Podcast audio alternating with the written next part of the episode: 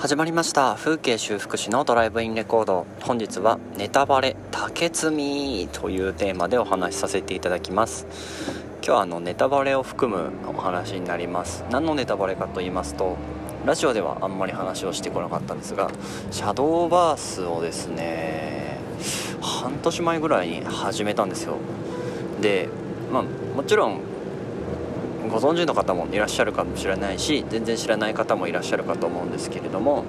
シャドーバースというのは、まあ、アプリのゲームですね。で、えーと、カードゲームになります。40枚でデッキを作ってそれをまあ、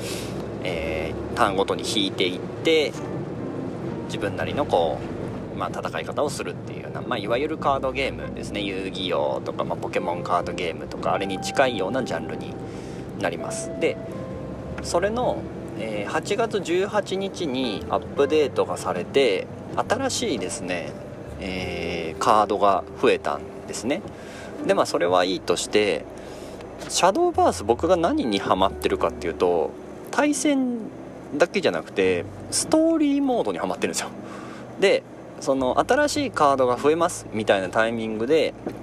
たまにメインストーリーが内容が更新されることがあるんですね。で、えー、今回はありがたいことにそのメインストーリーに新しいお話が11話増えまして今さっきねあの仕事終わり家に帰る前に真っ暗な車の中でねぼちぼちぼちぼちやってたんですけどもあのー、これはねネタバレになるんであれなんですけどどう話したらいいかな。なんかあのー簡単に言っちゃうとある世界を守っていた支えていたはずの竹積さんっていう方がいるんですけどその方が、まあ、実は黒幕でえっ、ー、とその世界の人たちを、まあ、意のままに操ろうと実は画策してたみたいな感じなんですよ。でねあのー、竹住さんって花の大将って言われててなんかま前田刑事みたいな感じなんですよねノリが。でもうとにかく敵なんだうーんとねその場所に出てくる敵ですね。その世界を脅かそうとする敵を倒すこと自体を宴と称して周りの人たちを観客を集めて、まあ、自分のなんだ戦いすらも宴にしてしまう。みんなを楽しませるためのコンテンツの一つにしてしまうっていうので、まあ、その世界を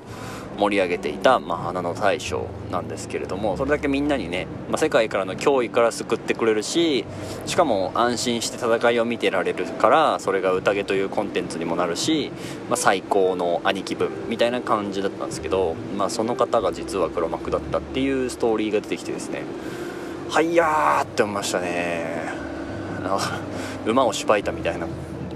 声出してしまったけど。うんあのこれだけ聞くと全然伝わんないと思うんですけどまあなんだろうな。僕結構その映画とか漫画とか見る方かなとそこそこかなとは思うんですね。なんですけどあのシャドーバースだけはね毎回黒幕に気づけないんですよ。えお君？みたいな。嘘だろ？みたいなのが多くて本当にこう緻密にあの組み込まれたストーリーがかなりあってですね。もうストーリーまあストーリーに釘付けなんですけどストーリーで使われる言葉たちも僕めっちゃ好きでなんか結構難しい小説で使うようなことばっかり出てくるんですよ。でなんかちょっと詩的な言い回しであのセリフとかナレーションなんかも全部入ってるみたいな感じなんですね。なんかその空気感というか言葉のチョイスというかそう世界観が僕はめっちゃ好きでハマってる感じですね。だからま対戦動画とかはあんま見ない。一応そのなんだ好きな選手が2人ぐらいいてその2人に勝ってほしいから、えー、日本大会とかは見るけれどぐらいで対戦はあんま見てないんですけどあれねストーリーがいいんですよね。でもう一個もう一個ね僕が今回の竹積さんの話じゃなくて別のショーで好きなうんところがあって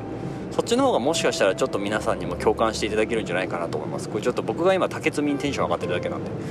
えっとねもう一個の方は、えー、ローウェンさんっていう男性ですね。であのすごい誠実で屈強な戦士でもともと王国の騎士団の団長をやってたみたいな。で戦いも強いし部下にも恵まれてて奥さんと娘にも恵まれてて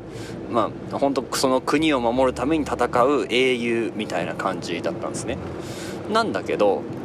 えっ、ー、とその国に黒い竜黒竜が、えー、襲かかってきましたと。で黒竜をなんとかみんなで協力して倒したんだけれども倒したら黒竜がローメンさんに呪いをかけました。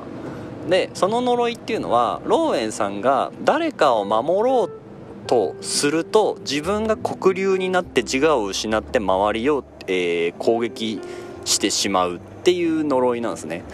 最初ローエンさんはそれが分からなくて自分は何か分かんないけど黒竜になっちゃうから周りの人を傷つけてしまうっていうので山奥に引きこもるんですよ。でだんだん戦っていくうちに自分が誰かを守りたいって思った時に黒竜になっちゃうっていうことが分かってきたんですよね。でこれだけ国を守るためにとかで奥さんとか娘にも危害が加えらないように自分は国に帰らずずっと一人で過ごしてきたローエンさんにとって守るということは人生の命題であったんだがそれを行うと黒竜の呪いで自分が竜になってしまって自我が利かなくなって周りのその守りたい人たちを全員自分の手で殺めてしまうっていう呪いにかかったんですよ。でね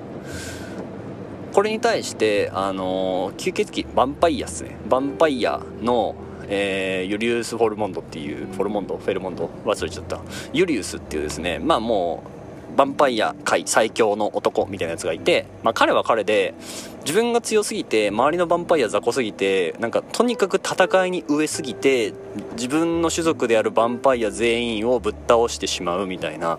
で、まあ、自分が生まれ持って強すぎてそれで孤独を感じてるみたいな男の人なんですね。でそのユリアスと、えー、ローウェンが戦った時に、えー、ユリアスがですねあのー、なんだっけローウェンさんに言う言葉があるんですけどあそうそうあのね一応前前提としてユリアスはえー、っと一回やられてます。あの人間に。その時代の、まあ、かなり大昔なんですけどそのかなり大昔の時代のえー、っと国王様にかなりの深手を負わされてまあ、やっと復活したみたいな感じです。でその国王様はマジ普通の人間なんだけどただただ民を守るという思いを持ってその史上最強の生物であるユリウス・フォルモンドを、まあ、封印するに至ったっていう戦士戦士、まあ、国王なんですね。だからユリウスはもう一回あの国王と戦った時みたいな血湧き肉踊る戦いがしたい。けどみんな弱すぎる。敵も弱いし味方も弱いみたいな。あの敵味方誰でも攻撃しちゃうんですけど戦いたすぎて。っていうまあちょっとあの悲しい強戦士みたいな人なんですけどそうそのね国王はやっぱり責任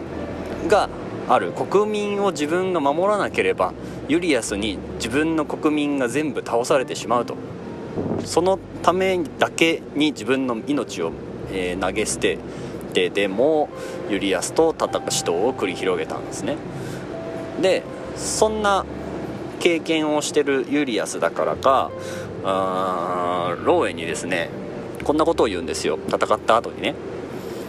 えー、人間よ。お前はどうやら思い違いをしているようだ。